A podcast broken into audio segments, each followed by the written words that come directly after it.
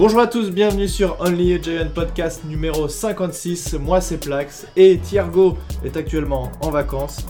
Il les remplace euh, au pied levé. J'ai avec moi Greg. Comment vas-tu, mon cher Greg? Salut Plax, bah, ça va très bien et j'espère que, que, toi aussi. Donc comme ça, les gens prennent des vacances pendant la période de la draft, c'est un peu scandaleux, je dois dire. Alors c'est pas, ouais, c'est ça, la draft n'est pas encore là, c'est dans deux semaines, hein, je crois, au moment où on enregistre ce podcast, c'est le, le dernier jeudi, vendredi du mois, je crois. Tout à fait, ouais. Le, la nuit du 28 au 29 pour le premier tour. Voilà, j'hésite à poser ma journée. C'est un des moments que je préfère, moi, dans l'année. Le... Alors, je, je, m'y connais pas assez, euh, vraiment, et je suis pas assez la NCA pour connaître bien tous les joueurs. Par contre, bah, forcément, dans le dernier mois, j'ai le temps un peu de lire, regarder des vidéos. Alors, beaucoup de vidéos de highlights. Alors, t'as l'impression que tout le monde est stratosphérique et que tout le monde est super fort. Malheureusement, il faut regarder des matchs en entier. Alors, on trouve quand même assez facilement hein, sur Internet des matchs en entier. Et là, on se rend compte que finalement, bah les joueurs font pas des, des super actions tous les jeux, parce qu'on a parfois l'impression quand on regarde les highlights. Mais voilà, et donc euh, on fait appel à ta connaissance. On avait, on, avait plus ou moins dit ça hein, sur le podcast où tu étais intervenu. On s'était dit que ce serait cool que tu reviennes pour, euh, pour parler de la draft, et c'est le cas. Merci d'être présent, ça fait plaisir. Bah avec plaisir, merci à toi de m'inviter de nouveau. Ouais, bah, j'ai préparé quelques questions et puis on va vraiment euh, voir ce que, quel est toi ton avis et qu'est-ce que tu peux penser de, de ce que de ce qu'on va faire et euh, parce qu'on a quand même des sacrés trous dans ce roster. Hein. Alors on a on, en parlait juste avant en antenne, euh, on parlait un peu de notre euh, notre free agency où on disait que c'était des moves rien de rien de très incroyable hein, avec peu d'argent à disponibilité et on parlait toi tu t'évoquais tes doutes sur le backfield défensif notamment. Alors, plus que des doutes, c'est vraiment, des... c'est vraiment pour l'instant une interrogation sur euh, la politique à, long terme. Enfin, à long terme, encore une fois. C'est, voilà, c'est un léger flou, et en effet, sur, euh, sur ce qui va être mis en place, notamment par rapport à la situation de, James Bradbury, dans le sens où, encore une fois, et tu me le disais à raison off, c'est vrai que son rendement a, été moins important, euh, en tout cas moins moins satisfaisant la saison dernière qu'en 2020. Mais c'est vrai que voilà, ça, ça, peut quand même faire un petit peu beaucoup. Euh, on est dans une politique où on est sur, un, sur du dégraissage notamment financier, puisque les petits rafistolages lors de la free agency sont notamment du fait d'un salarié cap très très mal géré par Dave Gettleman, je vais rien t'apprendre là-dessus. Euh, mais c'est vrai que voilà, ça fait beaucoup d'expérience qui part et avec le potentiel départ de Bradbury, on risque de se retrouver quand même avec un roster défensif extrêmement jeune.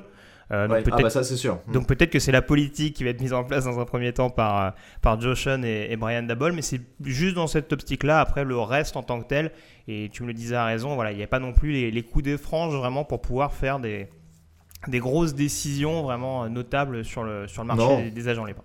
Bah, je pense que si on avait plus d'argent, euh, typiquement, on pourrait garder euh, Bradbury euh, une saison de plus, hein, potentiellement, parce que c'est ça un peu qui bloque les équipes pour le transférer. A priori, il y a quand même eu, de ce, de ce qui se dit, des, tentatives de transfert, mais, mais c'est son salaire qui bloque, et peut-être qu'à la free agency, on trouvera, enfin, dans une transaction voilà, il y a peut-être quelque chose à faire, on verra. Pour l'instant, c'est toujours un giant, et, euh, de toute façon, on va parler du poste de corner euh, dans très peu de temps. Ça fait partie des sujets que, j'aimerais évoquer avec toi. Mhm. Euh, alors, si tu veux bien, on va commencer par une première question d'ordre général. J'ai entendu, enfin, j'ai entendu, et c'est. mes sources me disent. Voilà, mes sources. Non, mais c'est surtout qu'il n'y a rien de caché là-dedans. C'est que globalement, ce qui se dit, c'est que cette draft-là va être beaucoup plus conséquente par rapport à celle de l'année dernière. Le Covid ayant fait beaucoup et certains joueurs qui ont euh, décalé un peu leur, euh, leur, draft potentiellement. Et donc, notamment, j'entendais un mec qui, qui, disait que niveau QB, alors même si n'y a pas forcément de qualité cette année en nombre, il en avait beaucoup plus à analyser que l'année dernière. Et est-ce que toi, c'est ton avis? Est-ce que tu sens que cette draft-là va être plus importante avec de plus de joueurs de qualité que l'année dernière? Et notamment, je dis ça puisque bah, euh, on a quand même récupéré euh, un deuxième euh, pic de, premier tour l'année dernière. Et, c'est peut-être une bonne chose que ça nous arrive cette année plutôt que l'année passée. Oui, clairement. Alors, tu as donné en partie une des raisons. C'est sûr que la, crise financière a eu des bons et des mauvais aspects. Hein, pour parler de manière un petit peu cynique, dans, le côté bon, dans le côté bon aspect, c'est qu'en tout cas, ça a permis à des prospects euh, d'obtenir, en tout cas pour ceux qui ont joué durant l'année où, euh, où, la crise du Covid a, explosé, donc au cours de la saison 2020, euh, puisqu'on sait que c'était une année très entrecoupée avec des joueurs qui se mettaient en retrait, notamment ceux qui, qui voulaient s'inscrire dans l'optique de la draft 2021. Mhm. et en gros, on avait agité un petit peu la, euh, la carotte au bout du bâton en disant voilà, si vous acceptez de jouer le jeu et de disputer la saison universitaire malgré la situation, malgré la situation sanitaire pardon, euh, qui est celle-ci, vous aurez une année d'éligibilité en plus. Donc en gros, une année gratuite, si je peux parler ainsi, mmh. euh, au niveau du collège football. Ça veut dire que malgré tout, ce qui est intéressant à terme, dans cette politique qui a été mise en place par la NCA à l'époque pour les prospects, c'est que du coup, ça fait une année d'expérience entre guillemets offerte. Et ça, c'est pas négligeable parce que du coup, certes, tous les joueurs n'arrivent pas avec, euh, on va dire, vraiment des, que des compétences acquises à la sortie de l'université, mais en tout cas, euh, il y a déjà une idée assez précise de ce qu'on peut en obtenir et surtout de savoir s'ils sont vraiment au bout de leur potentiel ou s'il y a encore des choses à développer derrière. Ce qui était peut-être un peu moins notable ces dernières saisons. Là, il y a quand même cette année en plus qui permet encore une fois d'un point de vue talent et potentiel de se dire qu'en effet cette classe paraît extrêmement dense et euh, ça reste une cuvée où on, a la possibilité de faire des affaires relativement bas dans cette draft et ce qui peut être intéressant en effet pour les Giants sachant qu'il y a quand même pas mal de choix de draft à disposition. Ouais c'est exactement ça parce que j'ai évoqué le 5 et 7 au premier tour, on a le 36, pick 36 au deuxième tour mais on a aussi deux pics au troisième tour, 67 et 81. Donc euh, c'est exactement ce que tu disais. C'est euh, jusqu'où est-ce qu'on peut aller euh, pour avoir des joueurs de qualité? Est-ce qu'on a encore moyen de trouver? Et ça, on sait que ça fait partie des, défauts des dernières drafts côté Giants. C'est on n'arrive pas à choper des, vraiment des bons prospects en troisième, quatrième tour. Et c'est souvent là où ça peut faire la différence. Là où Joe Shane a été, alors c'était pas lui le GM, mais côté Bills en tout cas, a participé à des pics très intéressants dans des troisième et quatrième tours. Et quand tu des joueurs qui sont capables de de vraiment euh, faire profiter l'équipe et d'être quasi titulaire, voire titulaire, euh, chopé en troisième, quatrième tour, bah c'est quand même vachement intéressant. Mmh. Et c'est quelque chose qui manque vraiment aux Giants depuis, euh, depuis quelques années. Bon, donc les postes les plus fournis, là, a priori, ce serait quoi? Qu'est-ce que tu, tu, vois comme, comme, comme poste où tu peux encore choper vraiment des très très bons joueurs en euh, late deuxième, euh, troisième tour? Bah Alors les deux positions les plus denses, alors je ne sais pas si c'est celles qui vont t'intéresser en priorité, les deux bah, positions les plus denses concrètement, il y en a une en attaque et une en défense. En attaque c'est le poste de receveur. Mhm. Euh, alors je ne dis pas que c'est pas un poste à besoin chez les Giants, mais je juge pas pour l'instant que ce soit le poste prioritaire sur lequel il faut s'arrêter, même si on en avait parlé lors du dernier podcast qu'on a fait ensemble. Ça reste, bien entendu, de par la production, notamment en termes de touchdown, euh, un secteur qui va très sérieusement falloir optimiser. La question, c'est de savoir si Brian Dabol veut le faire via la draft ou s'il estime qu'il peut développer ce qu'a pêché la saison dernière. Donc, Rostover, c'est vraiment. Euh, il y a un réservoir infini avec, je pense, au moins 13 ou 14 joueurs euh, susceptibles, ah à mon sens, de pouvoir terminer dans les trois premiers tours. Euh, minimum, hein, j'entends. Hein, ça, peut aller, euh, ça peut aller même jusqu'à 17-18 en fonction des équipes intéressées. Mhm. Et les edge rushers également. Euh, il y en a un qui a été assez prolifique l'année dernière chez vous avec Aziz Ojuleri pour sa saison rookie. Mhm. là encore, il y a moyen d'avoir peut-être. allez, je vais pas, vais pas trop exagérer dans les termes, mais oui, dans les trois premiers tours, ou en tout cas peut-être jusqu'à la moitié du quatrième, on peut avoir au moins 20 edge rushers sélectionnés facilement. Ouais. Ok, bon, bah effectivement, alors tu le dis, receveur, ça fait pas partie forcément des priorités, mais euh, ça reste quand même un poste où on va avoir des besoins, ça y a aucun mm. doute.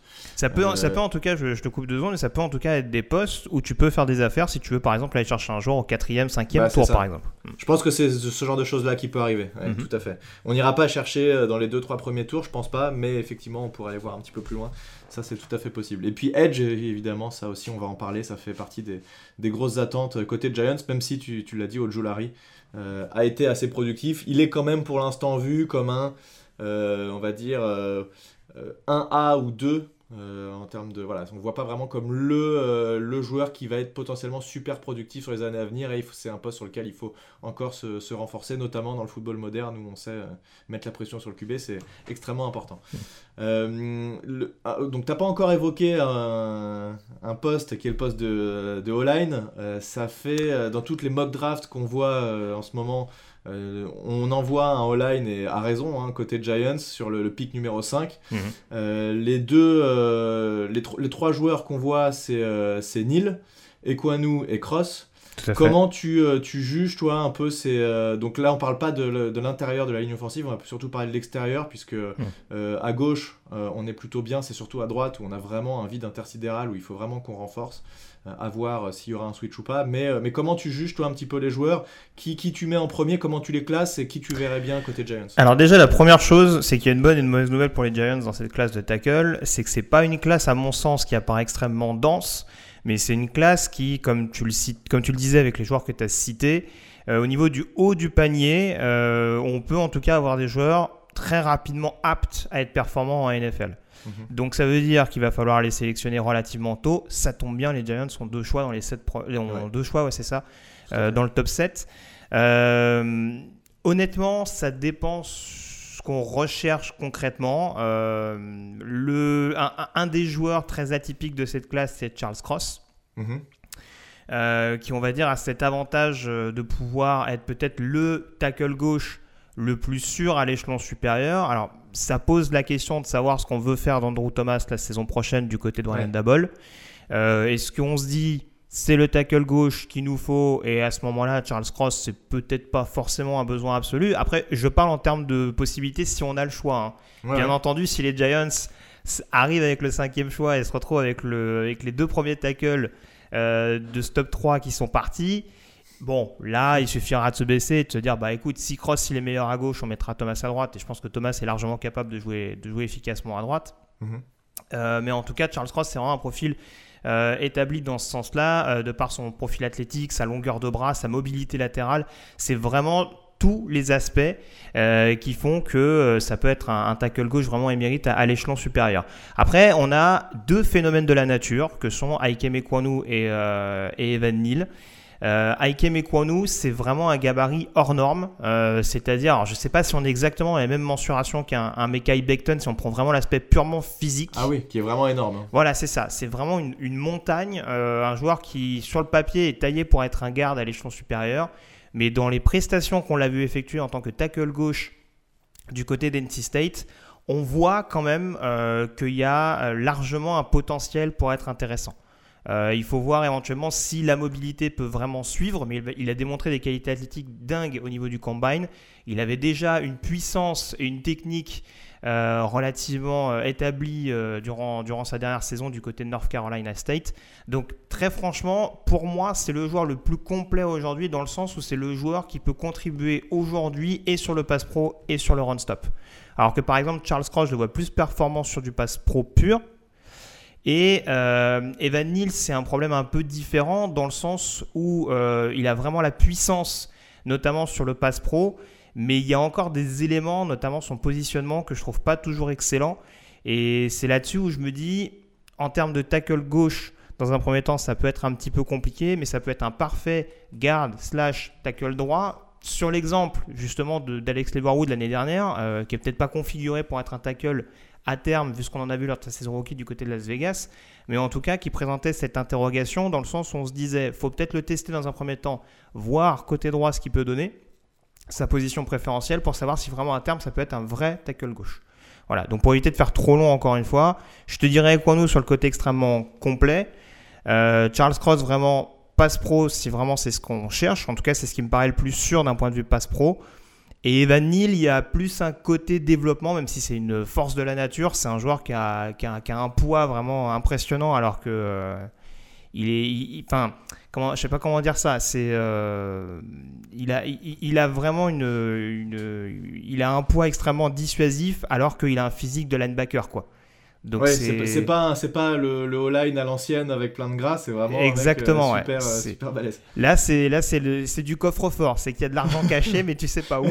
Donc euh, donc voilà, donc c'est vraiment le profil des Vanille, mais c'est vraiment je trouve on est plus comparé à Equano et à Cross euh, sur un côté encore un peu plus développement, ce que j'évoquais tout à l'heure. Je pense que Neil est un peu plus dans ce côté développement et c'est peut-être ça qui, moi, dans mon esprit, le met un peu en dessous. Après, euh, aux yeux des scouts, par exemple, euh, le côté on salive parce qu'on sait qu'on peut en obtenir plus, ça peut jouer en sa faveur justement par rapport aux deux autres. Euh, à on, voit, souvent Neil qui part en premier. Oui, c'est aussi pour ça. On en a parlé en numéro 1 de la draft. Il y a ce côté, voilà, il y a d'autres noms en défense qui ressortent là-dessus, mais ouais, ce côté projection incroyable qualité athlétique. C'est vraiment là, on est vraiment sur le côté foire bestiaux. Et sans faire un à Evan Neal et ce qu'il a démontré du côté d'Alabama, peut-être qu'on le, on le met plus sur un piédestal que ce qu'il a vraiment totalement réussi à montrer durant son parcours universitaire. D'accord. Toi, là, si tu devais, euh, connaissant la situation des Giants avec Andrew Thomas et cette O-line qui a quand même du mal, euh, et que tu avais les trois là, qui étaient dispo en 5, qui tu, qui tu choisirais? Pour moi, s'il est disponible, j'irais plus sur Aikem et. D'accord, ok. C'est ce qui revient souvent hein, euh, dans, dans, les mock drafts. Alors, les mock drafts, ça vaut ce que ça vaut, mais ça permet quand même de donner des tendances. On voit souvent un Neil qui est plus dispo, puisque, comme on disait, bah, a priori, il intéresserait plus ses équipes, ou en tout cas, c'est ce que c'est ce que les différents spécialistes, entre guillemets, estiment, et quoi nous pourrait, pourrait tomber. Certaines mock drafts, il n'y a plus aucun des deux, et il reste que Charles Cross. Est-ce que pour toi, euh, Cross en 5, c'est un reach, ou est-ce que ça se fait très largement et il n'y a aucun souci? Moi, par rapport à ce que je te disais, Cross en 5, pour moi, c'est pas du tout cher payé. Euh, pour moi, il est peut-être dans mon top 10 personnel au niveau de mon big board. Mais, mais c'est un peu le problème du côté des Giants. C'est pas spécialement, on développera peut-être un petit peu plus tard, mais c'est pas spécialement le cinquième choix qui moi m'inquiète pour les Giants. C'est plus le septième, mhm. dans le sens où notamment les six premiers euh, joueurs qui semblent avoir une cote grosse, enfin une cote assez conséquente, conséquente, pardon, je vais essayer de parler français, euh, au, niveau du, au niveau de la caste globale, c'est trois edge rushers et trois tackles. Donc ça veut dire que sur ton septième choix, tu ne sais pas exactement ce que tu vas avoir. Sur ton cinquième, si tu as un des tackles disponible, franchement, Charles Cross, ça me paraît pas une mauvaise solution. Encore une fois, euh, après, tu testes pour voir éventuellement euh, sur quelle position il est, il est le meilleur et comment tu peux ajuster ton, euh, ton, ton, comment dire, ta rotation, en tout cas la mise en place de ta ligne offensive. Mais voilà, Ekwanu est intéressant dans le sens où, en plus, avec une, avec une classe de garde, ou en tout cas un groupe de garde qui est ou assez jeune, euh, avec euh, notamment Ben Bredesen, euh, Shane Lemieux, pardon, ou en tout cas expérimenté, mais pas forcément extrêmement dissuasif, type Mark Glowinski, arrivé des Colts. Avoir un, un, joueur comme ça, qui est un tackle, que tu peux mettre tackle droit, extrêmement performant sur le run-stop, extrêmement physique et puissant pour justement laisser la possibilité à Daniel Jones de pouvoir avoir des brèches et justement pouvoir utiliser ses jambes euh, pour, aller, euh, pour, pour gagner du temps ou pour tout simplement aller chercher des premières tentatives. Je pense qu'avec Emekwanu, c'est vraiment un fit parfait pour les Giants s'il y a cette possibilité d'être disponible au cinquième tour. Au cinquième choix, pardon. Au cinquième choix, on croise les doigts pour que, pour que ça arrive. Euh, ça va beaucoup dépendre, effectivement, tu cites trois, trois O-line et trois edge, ça va beaucoup dépendre de ce que vont faire les autres équipes. Là, pour le coup, on voit tout, je crois que c'est c'est pas comme certaines drafts où on est persuadé que euh, le numéro 1, comme l'année dernière, alors c'est toujours les Jaguars qui sont numéro 1 malheureusement, que les Jaguars euh, allaient prendre un QB, etc. Là, bah, il y a des doutes, on sait pas trop. Effectivement, quand c'est des QB, souvent il y a peu de doutes. Quand c'est une équipe qui a besoin d'un QB qui pique très haut et qui, euh, a des QB qui ressortent vraiment du lot, bah, il n'y a pas trop de doutes. Là, cette fois-ci, les premières équipes n'ont pas forcément besoin d'un QB tout de suite. Bah, c'est ça, et, on peut se poser des questions. Et si tu me permets, une, une, des principales interrogations de ce début de premier tour, c'est ce que vont faire les Panthers par exemple, qui, qui était censé se diriger vers un QB. Mais comme il y a des rumeurs, notamment autour de Baker Mayfield, qui continuent d'agiter un petit peu les coulisses mm. euh, du côté de Charlotte, s'il y a un quarterback qui est pris avant la draft, il y a très forte chance que le deuxième choix des, Panthers se porte sur un tackle, d'où mm. ce que j'évoquais tout à l'heure. Et voilà, vaut mieux peut-être, en anticipant un petit peu peut-être une question que tu allais me poser, mais vraiment s'orienter sur un lineman offensif dès le cinquième choix, mm. plutôt que vers le septième. Ouais, ouais. Et euh, potentiellement des trades hein, aussi. On parle beaucoup de, de, trades, ce numéro 7, voir ce qui va se passer. Est-ce qu'une équipe va essayer potentiellement de passer devant les Panthers pour récupérer un QB mhm. Mais cette classe QB qui, a priori, n'est pas extrêmement forte et il n'y a pas un QB qui sort vraiment du lot, en tout cas autant que ça, pouvait l'être sur, euh, sur les dernières années. Euh, donc, soit 5, a priori, il n'y a quand même pas trop de questions. Ce serait presque une surprise si on prenait pas un de ces trois O-line. Et, et, ce serait aussi une surprise qu'on n'ait pas un des trois qui tombe jusqu'à nous. Ça m'étonnerait que les trois. Les trois oui, avec, avec euh, deux edge rushers qui sont annoncés assez haut, il y a quand même une possibilité qu'il y ait au moins un des trois qui soit, qui soit disponible. Plus, euh, plus le safety de Notre-Dame, là, comment il s'appelle Oui, Kyle Hamilton. Qui... Voilà, Kyle Hamilton. Kyle Hamilton, c'est particulier parce qu'il y a quand même une blessure la saison dernière qui n'est pas rédhibitoire, mais qui en tout cas est à prendre en considération. à partir du moment où c'est un safety, c'est un safety qui sait faire énormément de choses. Euh, voilà, pas uniquement le côté box, euh, le box safety, euh, run stopper de base. Donc il a quand même un volume extrêmement vaste. Donc c'est lui faire un jour que de considérer que c'est juste un simple safety. mais ça reste malgré tout une position assez dévaluée et ce ne serait pas non plus totalement une surprise. Moi, je n'exclus pas qu'il descende peut-être aux alentours des entre le 8e et voire le 11e. Je pense pas qu'il descendra en dessous de, Washington, par exemple, s'il si, est dispo à ce moment-là. Mais je tomberai pas de ma chaise en tout cas s'il a drafté un peu plus bas. Mais je te rejoins, ça peut largement être une possibilité qu'il soit dans le top 5. Mmh. Bah oui, c'est vrai que cette blessure qui vient un petit peu changer la donne et, euh, mais de, a priori, ça reste quand même euh, un, monstre, hein, de, un joueur quand même très très particulier qui a des capacités assez énormes et qui est capable de couvrir en latéral le terrain très très vite mhm. euh, et de, de, défendre au fond du terrain, qui est capable d'aller dans la boîte, etc. Donc bon, c'est c'est un profil intéressant même pas exclu potentiellement que les Giants euh, éventuellement fassent un move, vu que maintenant niveau safety on est un peu léger, alors qu'on était plutôt solide, et il y avait du monde l'année dernière, là on est, on est finalement un peu léger, donc euh, pourquoi non, pas Non mais c'est ce que j'allais dire, on, l'avait évoqué dans une draft sur, euh, sur TDA, enfin dans une mock, mais oui, le fait qu'en plus que McKinney soit aussi assez polyvalent, ça peut mm. éventuellement permettre justement de, de switcher assez souvent les safety et, et de rendre des assignations un peu plus, un peu plus troublantes, on va dire, pour les attaques adverses. Tout à fait.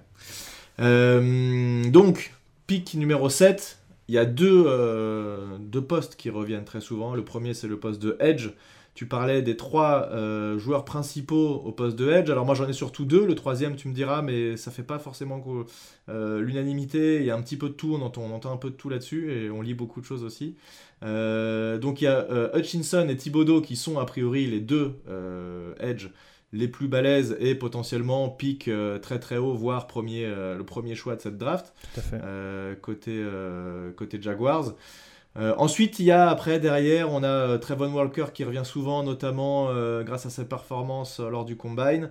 On parle aussi de Jermaine Johnson et certains annoncent aussi même Karl Aftis devant ces deux-là. Quel est toi ton, ton top 3 Sur les deux premiers, j'ai pas trop de doute. Sur le troisième, qui, qui tu mettrais alors oui, euh, en effet, euh, Chinson, euh, ça me paraît être le candidat le plus notable pour le premier choix de la draft. Donc pour, les G-Men, ça va être un peu compliqué. Euh, il y a quelques joueurs qui pinaillent, mais honnêtement, vu le phénomène athlétique, je pense pas qu'il descendra, il descendra au-delà de la top 4. Je serais vraiment très très surpris pour le coup. Euh, après, si tu me demandes mon top 3 personnel, moi je suis un énorme fan, un énorme fan pardon, de, de Jermaine Johnson, de par le, le, moteur, on va dire, qu'il arrive à, mettre en place. Un joueur qui a, qui a, été absolument partout dans la défense de Florida State la, saison dernière, alors que pourtant il a été extrêmement sollicité, surtout euh, très souvent isolé, on va dire, par les linemen offensifs adverses. Mm-hmm. C'est pas le joueur le plus, le plus puissant, il a un profil très très longiligne. Euh, alors, j'allais dire qu'il est peut-être pas sans rappeler euh, Azizo Giuliani, en plus ça tombe bien, ils ont mhm. joué ensemble, mais euh, pendant sa période du côté de Georgia, mais euh, pour le coup, voilà, c'est pas forcément le profil qui correspondrait le plus aux Giants, mais voilà, ça fait partie de mes joueurs préférés. Après, pour enchaîner peut-être sur la deuxième partie de ta question, sur ceux qui fitteraient le plus aux Giants, moi je me suis intéressé, alors c'est peut-être un peu bête et méchant, j'ai un petit peu comparé les profils justement que Martin Dell, donc le nouveau coordinateur défensif, pouvait avoir du côté de Baltimore. Mm. Euh, alors, Trevon Walker, je vais le dire tout de suite, ça peut être une possibilité ou en 5 ou en 7. Et je pense qu'au Giants, ça peut fitter dans le sens où, euh, pour avoir fait sa fiche sur TDA, je le comparais beaucoup à Calais Campbell. Mm euh, Qu'a coaché Martindale du côté mhm. des Ravens il n'y a, pas, a pas si longtemps que ça, a priori. Trevon Walker, son grand problème, c'est que c'est un joueur à qui on a demandé de perdre du poids pour pouvoir intégrer la rotation sur la ligne défensive de, Georgia qui est extrêmement bien fournie, hein, parce qu'il y a notamment deux defensive tackles extrêmement massifs qui vont être surveillés au premier tour. Mmh. Euh, en l'occurrence, Trevor Walker, s'il voulait jouer, il fallait qu'il joue en position de defensive end. Et on a vu qu'il pouvait être intéressant sur le jeu à la course, sur son aptitude à être un bull rusher, en tout cas à apporter de la, puissance et de l'explosivité au snap. Mais c'est vrai qu'en termes de contact et de move, par exemple, c'est un peu compliqué. Euh, et là, en l'occurrence, je reviens sur les Giants. Pour moi, de toute façon, Walker est pas fait pour être un defensive end 43. Ça tombe bien, puisqu'a priori, chez les Giants, il n'est pas prévu pour en être un. Euh, je pense qu'à terme, mais c'est un joueur qui c'est, peut-être un joueur qui nécessitera un petit peu de développement. Ce serait intéressant qu'il soit vraiment en, en defensive end 34, pardon. Enfin, bref, un homme à tout faire de toute façon, mais en tout cas un defensive end 34 euh, qui pourrait justement euh, être un peu un, couteau suisse, comme il peut y en avoir quelques-uns. Enfin, du, côté de cette, euh, du côté de cette ligne des Giants, en tout cas, comme la manière dont, on les utilisait pardon, ces dernières années. Euh, je pense pas que ce soit un choix déconnant, encore une fois, dans le sens où il peut être vraiment développé efficacement, je pense, par Don Martindale. L'autre possibilité et l'autre edge rusher que tu as évoqué, et c'est intéressant que tu en parles, c'est vrai que George Karlaftis est un profil extrêmement intrigant. Parce que lui, pour le coup, il a un gabarit de defensive end 43, mais il a tellement un profil atypique et une capacité à être dangereux sur l'intérieur de la ligne et surtout un profil compact et physique vraiment euh, apte à être un bull rusher pur. Euh, être un defensive end 43, euh, être un defensive end 34, pardon, c'est pas ce qui me choquerait le plus à l'échelon supérieur. Et j'en reviens aux fameuses comparaisons.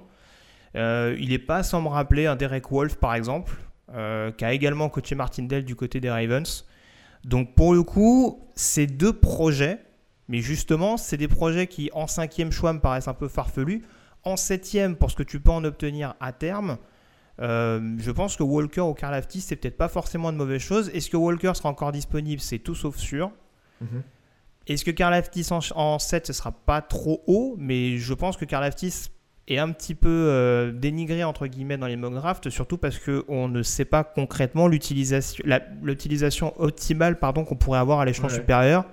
C'est peut-être ce qu'il dessert. Mais si les Giants savent concrètement ce qu'ils veulent en faire, que ce soit en 7 ou un peu plus bas par le biais d'un trade down, je pense que Karl ça peut être une solution euh, pas forcément déconnante pour New York. D'accord. Pour info, euh, ça vaut ce que ça vaut, mais PFF le classe euh, Karl Aftis troisième meilleur edge euh, disponible de cette draft. Donc mm. voilà, c'est suivant les, analystes, effectivement, il peut être assez haut alors qu'on le voit partir plutôt au-delà du, dixième pic. Donc bon, on verra. Il y a toujours des surprises. Hein, dans, mon board perso, il est entre 10 et, entre 10 et 15 quoi. Ouais, c'est ça. Bon, bah tu vois, ça, on retombe là-dessus. Ok, bon, et donc, euh, donc euh, là, a priori, quel serait, toi, le, si on, jamais on devait s'orienter vers un edge avec le 7 pick, vraiment le, le, bon fit que tu sentirais, ce serait Trevor Walker, du coup de par euh, son fit sur cette défense potentiellement oui. le, profil qu'il a? Franchement, je te dis, Walker ou Karlaftis, pour moi, ça me paraît pas déconnant. Walker en priorité parce que oui, il y a. en fait, c'est toujours la même chose. C'est le côté. Euh, moi, ce qui me dérange vraiment avec Walker, c'est que Karlaftis. Il n'a pas, une production très, c'est un peu ça. conséquente, Walker, et c'est ça qui fait. Euh, c'est un peu ça. Alors après, il y en a toujours qui te sortiront la théorie du verre à moitié vide ou du verre à moitié plein. C'est-à-dire qu'il y en a qui te diront, oui, mais c'est les autres à Georgia qui faisaient les différences. Mmh, pendant que d'autres te diront, bah oui, mais il avait les espaces pour performer, du coup, il l'a pas fait. Mm. Pas suffisamment, en tout cas. Mm-hmm. Euh, mais c'est vrai que très clairement, par rapport à ce que je disais, Karlaftis a la production. Donc euh, c'est sûr que en fonction de ce que tu veux, encore une fois, la, différence c'est que c'est que Dabol et, et Jeune ont cet avantage d'être dans leur première année du côté de New York. Mm. Donc ils peuvent très bien se dire, on prend nos joueurs tout beau tout neuf, en essayant de les développer, en essayant d'avoir au minimum, on va dire, deux ans euh, devant nous pour essayer d'en tirer le plein potentiel, à ce mhm. moment-là, Trevon Walker, oui, ce serait pas une mauvaise solution. Mais si on reste sur le côté production et sur le côté euh, potentiel, enfin, potentiel fit en tant que defensive end 34, je pense pas que George Karlaftis ce soit une erreur en soi. Ok. Bon, en tout cas, il y, a vraiment de la profondeur, c'est ce que tu indiquais, hein, et il n'y a pas trop de euh, enfin, c'est pas. Euh, il y a un ou deux joueurs, et puis s'ils tombent pas jusqu'à nous, on est foutu. C'est euh, voilà, c'est plus qui on prendrait éventuellement, sachant que il y a un vivier qui est, qui est assez important. Donc voilà, c'est la position de edge qui revient souvent en 7. Donc ce qui revient en 7, c'est soit en trade down, soit un edge, soit troisième possibilité, un corner. Ça, ça revient assez souvent aussi, mhm. notamment avec ce que tu disais en tout début de, de podcast que euh, actuellement bah, on ne sait pas trop. On sait que euh, Adoree Jackson sera là, ça c'est sûr. Malheureusement, il a été un petit peu blessé, c'était déjà le cas avant euh, chez les Titans, il était aussi souvent blessé. C'était bien chez les Titans qu'il était avant. Tout à fait, ouais. et donc, même s'il est très bon, il a été très bon en man-to-man, et c'est ce qui risque d'arriver beaucoup avec Martindale. Martindale qui n'a pas du tout peur de mettre ses défenseurs en homme à homme. Ça, ça lui a coûté assez cher l'année dernière où il voulait pas changer son schéma de jeu malgré le nombre de blessés qu'il y avait du côté de Baltimore. Et donc euh, voilà, on sait que c'est le schéma de jeu qu'il affectionne tout particulièrement. Et donc là, les deux noms qui vont revenir côté cornerback, on a euh, Sauce Gardner, Ahmad Sauce Gardner, Sauce c'est son, pseudo, hein, son, surnom, euh, qui nous vient de Cincinnati, et Derek Stingley de LSU qui, euh, bah, lui, pêche par surtout une blessure qui a été assez importante. A priori, il semble qu'il soit revenu quasiment à 100%. de ce que j'ai pu entendre, il a fait une saison true freshman qui était juste absolument incroyable et c'était clairement le meilleur corner de NCA. Mhm. Euh, là, actuellement, sachant la position de l'un et de l'autre, euh, qu'est-ce que tu penses? Est-ce que déjà pour toi, c'est bien les deux corners euh, les plus hauts qui vont, qui vont sortir et les deux meilleurs? Et, et qu'est-ce que tu penses de ces deux joueurs-là?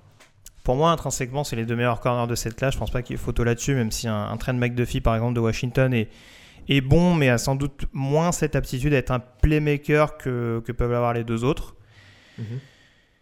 Euh, Stingley, je pense que tu en, as dit une grande partie. C'est un joueur qui avait tout sur le papier pour être un top 5 de la draft. Euh, mais le problème, c'est qu'il y a deux saisons, euh, alors deux saisons quasi blanches, je, je veux peut-être pas exagérer, mais oui, malheureusement, il y a, il y a quand même une condition physique où, où tu te dis, euh, ouais, si tu, si tu veux que ce soit ton corner numéro 1, moi je pense que Derek Stingley, très clairement, ça peut être un corner drafté haut, mais il faut presque, entre guillemets, que ce soit un luxe. C'est-à-dire qu'il faut que ce soit un corner numéro 2 où tu te dis, on a la capacité à terme de pouvoir le développer, de voir éventuellement s'il est capable de, de tenir sur la distance.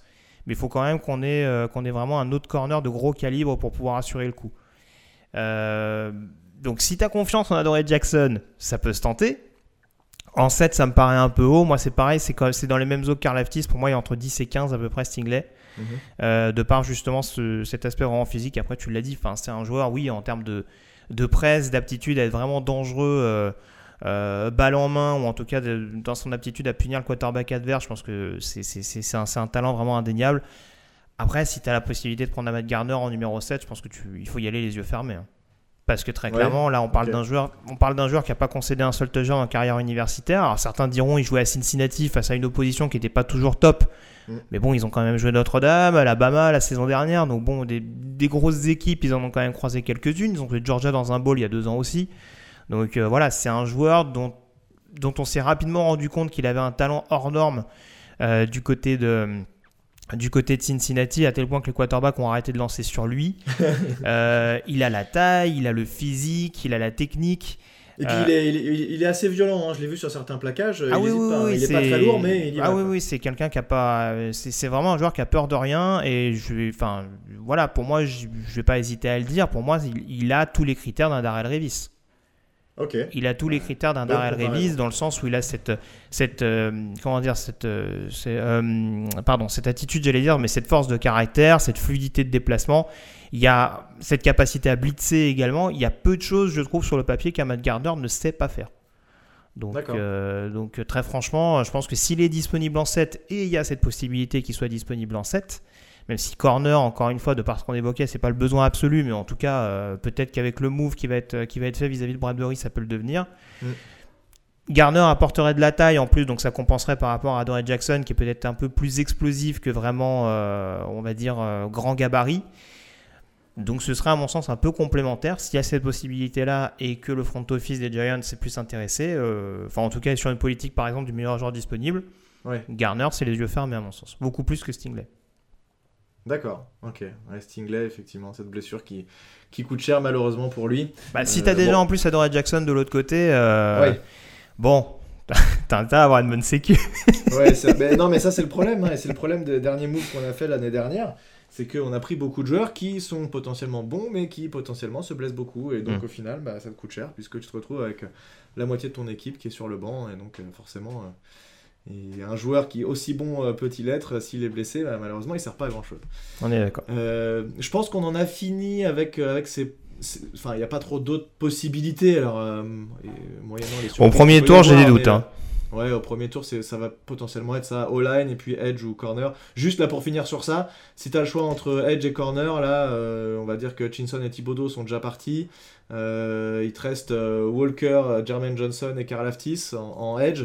Et par contre, les corners, tu as Gardner qui est là, et qui est dispo. Tu, tu, toi, tu rentres plus sur le corner du coup? Bah Alors écoute, moi je suis un très mauvais exemple parce que si on parle de l'instant T, moi je suis un partisan du, du besoin plus que du meilleur joueur disponible. D'accord. Si a priori, ce que Josh Shine a dit, c'est que lui, il est plus sur le meilleur joueur disponible. Mais ça, c'est ce Ah, qu'il dit. alors. on n'en sait rien. Alors du coup, je vais te donner une double, une double réponse. Si c'est le meilleur joueur disponible, je prends Gardner. D'accord. Si c'est vraiment une question de besoin prioritaire, euh, et encore une fois, si tu restes sur le côté un peu potentiel, je partirais plus sur Walker. Ok. Bon, eh ben voilà. Donc on a les, les tendances pour, euh, pour ce, ce premier tour. On verra ce que ça va donner. Après, juste, Euh, si, juste si tu me permets pour faire vite sur le premier tour, parce qu'on a déjà été assez long là-dessus, mais premier tour, haute possibilité, même si c'est moins évident maintenant. Euh, il y a eu la signature, ou en tout cas l'ajustement salarial de Blake Martinez. Mhm, euh, sans vouloir faire un joueur à Tay Crowder, je ne sais pas si sur les postes, le poste d'inside linebacker, va peut-être pas falloir prendre des décisions. Je ne sais pas ce qu'ils penseront de David Lloyd, hein, qui, est un, qui un ancien safety passé inside linebacker et qui est capable de faire énormément de choses, de couvrir, de blitzer, d'être vraiment impressionnant sur la poursuite. Mhm. Donc vraiment, si tu cherches, on parlait de, Kyle Hamilton tout à l'heure, si tu es sur une recherche de profil un peu d'homme à tout faire, vraiment de tour de contrôle défensive, euh, pour vraiment justement entourer un petit peu ce, cette, escouade pardon, relativement jeune. Devin Lloyd, ce serait pas le besoin absolu, euh, surtout en 7, je sais pas trop, c'est pareil, les linebackers c'est toujours un peu à double tranchant. Mm. vu les profils extrêmement polyvalents qu'on a cette année. Mais euh, voilà, à voir peut-être, ça peut être une autre solution bis bis si vraiment il y a, d'autres choix éventuellement qui, qui intéressent moins le front office. Ouais, ou en tout cas, euh, en, cas de trade down, ça peut tout, à, fait, être le cas. Et juste, bah, tant qu'on y est, Nako Bidin, tu le vois comment là-dedans par rapport à Lloyd? Plus bas? Alors Nakobidin, c'est presque un crève-cœur parce que moi c'est un joueur que, j'adore par-dessus tout. Vraiment tour de contrôle là pour le coup. C'est des qualités différentes de Devin Lloyd parce que c'est pas du tout le même, gabarit. Mais euh, c'est vraiment un, QI football, c'est une, une capacité à, vraiment sentir le jeu, l'anticiper euh, et, être capable de faire énormément de choses. Le seul truc qui va desservir Nakobidin, c'est son gabarit, c'est sa taille. Mhm. Euh, alors il est à 6-0, je vais pas dire de bêtises, mais ça doit faire un, peu plus d'un mètre 80 si, si je me trompe pas. Euh, alors que Devin Lloyd, par exemple, euh, il doit être un, un peu plus d'un mètre 85. Je suis désolé, j'ai pas les, toutes les mensurations de tête, mais mhm. je m'embrouille toujours avec ça. Mais, mais oui, en tout cas, clairement, il est à 6-0 en termes de taille pour, sur une position de linebacker où généralement, pour rassurer pleinement sur la couverture, il faut au moins être à 6-2, 6-3. Donc, euh, donc oui, c'est ce qui risque vraiment de le desservir. Il y en a même qui évoquent le fait qu'il puisse glisser jusqu'en fin de premier, voire en début de deuxième. Je n'ose y croire. début de deuxième, ça fait bas. Ouais, j'ai vu des choses farfelues à la draft, mais si Nakobidin descend aussi bas, alors là, je, là, je, là, je rends mon tablier. Mais euh, ouais, non. Ah, il y a toujours des surprises, hein. franchement. Euh, tous les ans, on est quand même. Ouais. Bon, on sait jamais. Mais, mais très franchement, pour, pour, pour, pour revenir sur ce qu'on disait, pour les Giants, ce serait un très bon joueur. Pour moi, déjà un peu plus sûr que, Blake Martinez en l'occurrence, si on parle du côté vraiment euh, run stopper et joueur capable de, faire un peu plus de choses. Mais ouais, je je sais pas si vraiment en top 10, top 15 pour les Giants avec les besoins qui sont les vôtres, je sais pas si c'est vraiment une bonne solution d'Akobi. Hmm. Ok. écoute, on verra bien, mais c'est effectivement plus envisageable sur un trade down. Euh, avec le pick 7, euh, j'ai un tout petit peu plus de doutes. Hmm. Euh, bon, on va descendre un peu plus bas maintenant. Et, euh, et un des postes, enfin le poste le plus faible actuellement chez les Giants, c'est le poste de Tyden. Malheureusement, il n'y a, pas, a pas un Jeremy Shockey dans cette draft. Il n'y a pas un, un qu'on va pouvoir avoir tout de suite et qui, qui, va vraiment être un game changer ou quoi.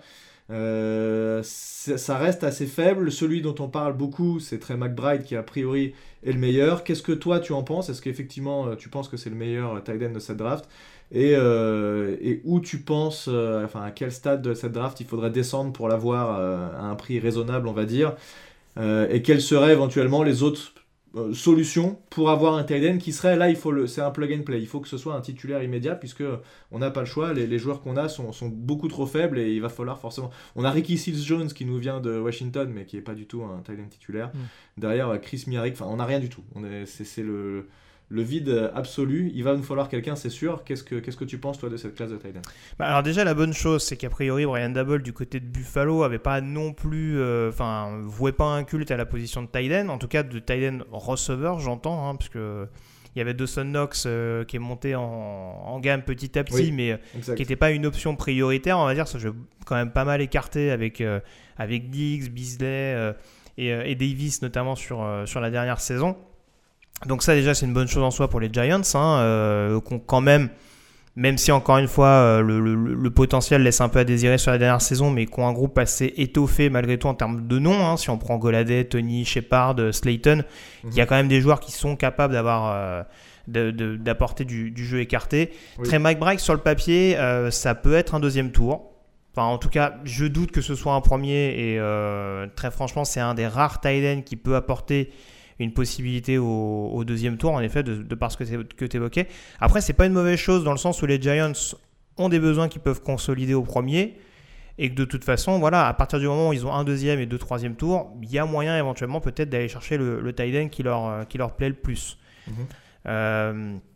Donc encore une fois, Trey McBride, il y a quand même cette capacité malgré tout à être, à être dangereux dans le domaine aérien. Il a un physique, même si, bon, il y en a qui, qui évoquent le fait que ça pourrait être plus détonnant Enfin, je trouve que c'est quand même assez dissuasif. C'est le joueur qui, je trouve, a, le, a le package le plus complet, à cette, à, cette polyvalence assez certaine entre, entre les bonnes mains et, euh, et le côté vraiment euh, assez physique au duel. Alors, c'est sûr qu'en termes de tracé, euh, c'est pas fabuleux, mais bon, c'est pour moi, c'est largement, largement ce qui se fait de mieux, je trouve, dans cette classe. Mhm. en tout cas, encore une fois, c'est le profil le plus complet. Et pour en revenir à ce que je disais tout à l'heure, euh, voilà, le côté plus physique, euh, j'ai pas dans l'idée qu'Evan Ingram était une armoire à glace. Donc euh, après, ça, clair. si on parle là-dessus. C'était un bloqueur assez, assez pitoyable. Voilà, c'est ça. Alors si, tu, alors si tu restes sur des bons receveurs qui sont des bloqueurs pitoyables, il y a un joueur qui, qui colle parfaitement au profil d'Evan Ingram. C'est Greg, Dulcich également, le tight end de UCLA. Ouais, mais je suis pas sûr qu'on a envie de renouveler l'expérience du tight end qui s'est pas bloqué. Je dirais plutôt l'inverse. Je dirais plutôt qu'on irait choper un mec qui, ouais qui sait bloquer, qui est capable vraiment d'apporter quelque chose, surtout avec notre O-line, on, pas, enfin, on essaye de la, de la reconstruire, hein. il y a vraiment un effort qui a été mis là-dessus, mais, mais on a envie de quelqu'un qui sait bloquer et derrière qui peut aller se libérer et, euh, euh, gagner des yards s'il faut. Alors moi si tu veux, je vais te proposer un nom sur le poste de tight parce qu'encore une fois après je le dis, hein, pour moi Trey McBride c'est le meilleur joueur du plateau et j'ai des doutes sur le fait qu'il descende euh, au-delà du deuxième tour, donc je pense mhm. que les Giants peuvent tenter le coup au deuxième si c'est vraiment une priorité euh, mais ah, notre deuxième, il est très haut, donc je suis pas sûr qu'on a envie d'aller. Aussi, voilà, c'est aussi là-dessus que je, c'est aussi à ça que je pensais. Si tu veux aller chercher un tight end pas trop mauvais au troisième, avec un de tes deux choix, euh, il y a un profil qui m'intrigue beaucoup, c'est Jeremy Rockert.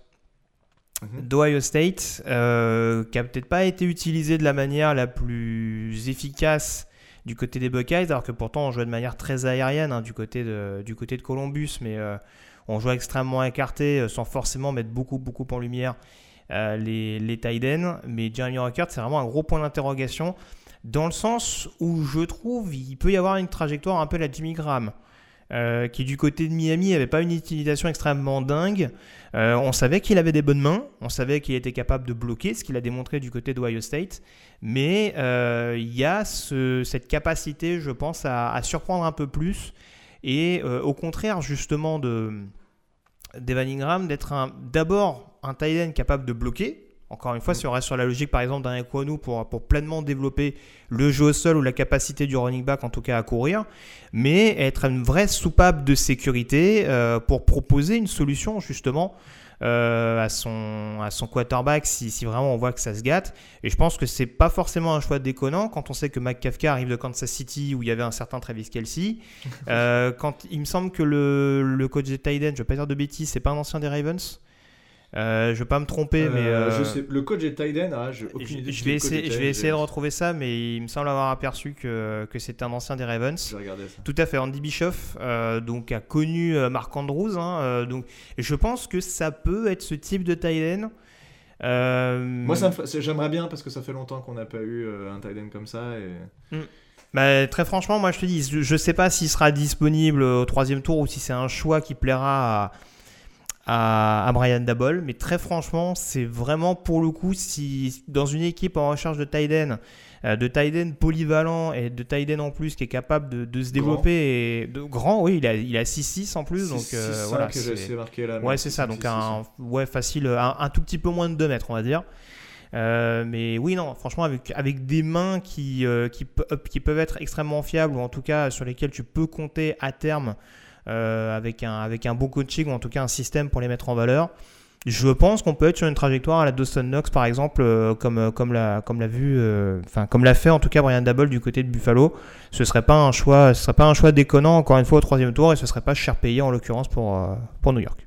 Super. Bah, écoute, ça c'est intéressant parce que ça va clairement faire partie de nos besoins et je pense vraiment que troisième tour c'est ce que c'est là où on ira, on ira chercher un tight end.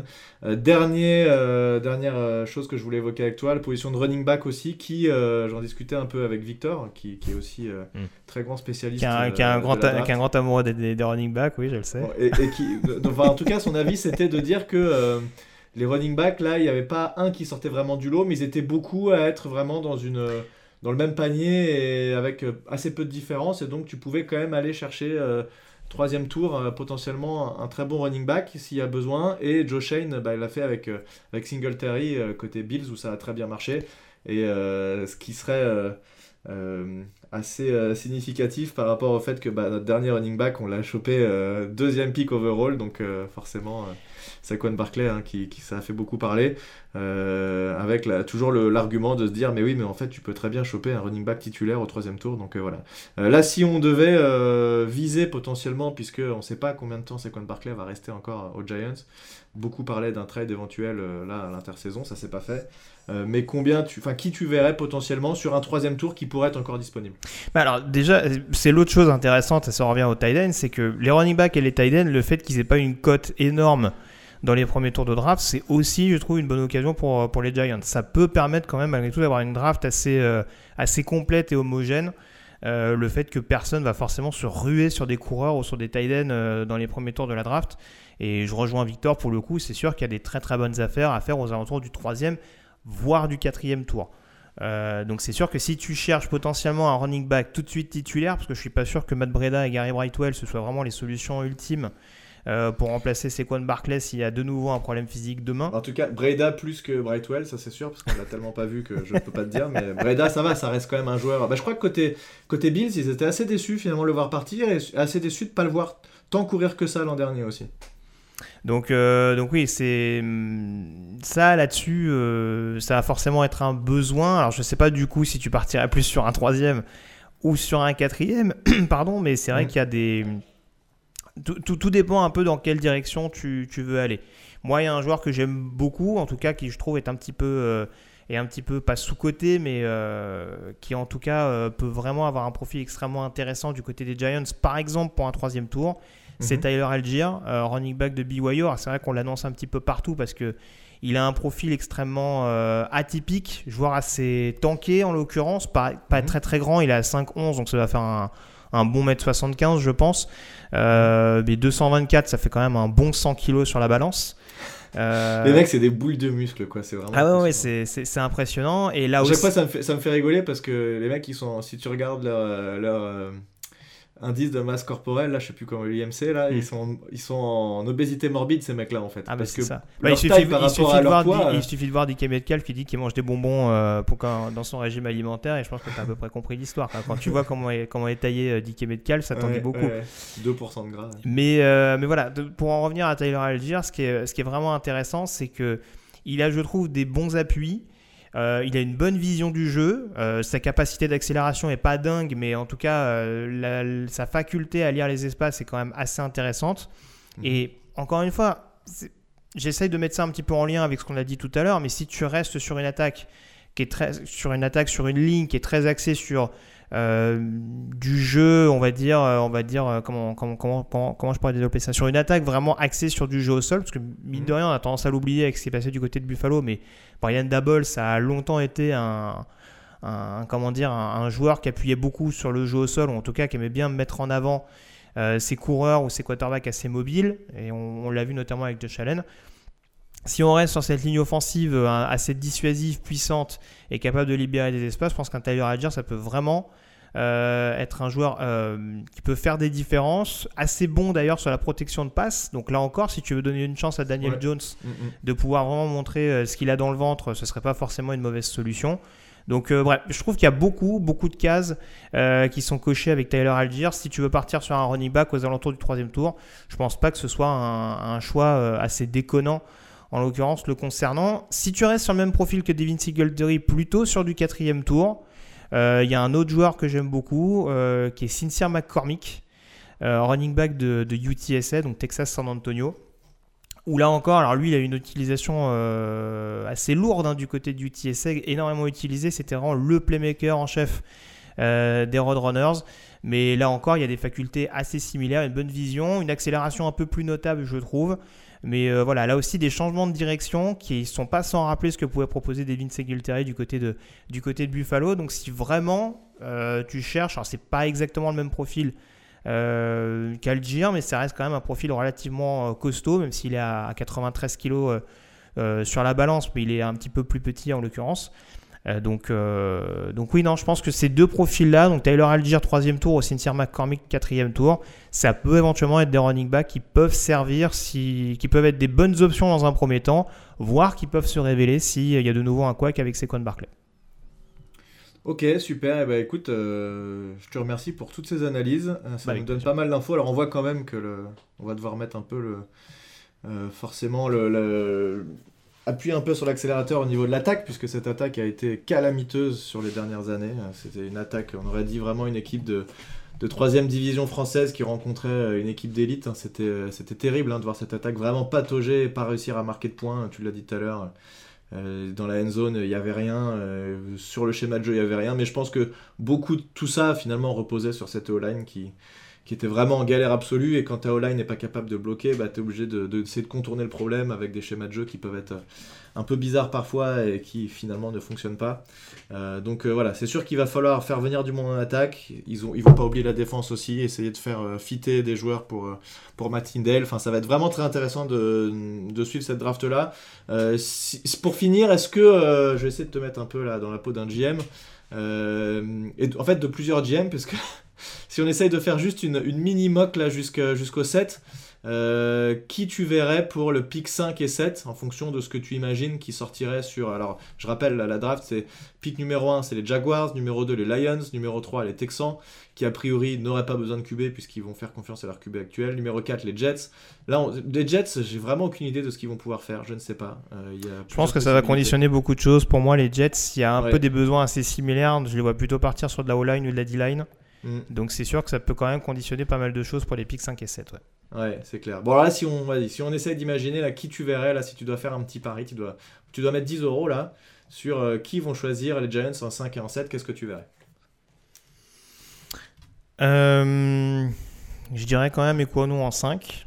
Parce que je vois donc pour toi, il descend jusqu'en 5 je peux me tromper, je vois les, je vois les Texans partir sur Nil et euh, je pense que même si les Jets priorisent un tackle en quatrième choix, ce qui me paraît pas sûr du tout vu la dernière saison de George Font, euh, il partirait peut-être plus sur Charles Cross. Puis ils ont aussi un Mekai Beckton qui est pas mal blessé finalement. C'est ça. Donc je me dis, même si Beckton revient, ce sera ou garde ou tackle droit. Mais du coup, euh, peut-être plus tackle gauche pur. Donc euh, je pense que Charles Cross, par rapport à ce que je disais tout à l'heure, fitterait vraiment plus. Mhm. mais, je, mais, je, les vois partir sur un edge rusher à un moment donné, mais je pense qu'ils auraient plus la possibilité de le faire en 10.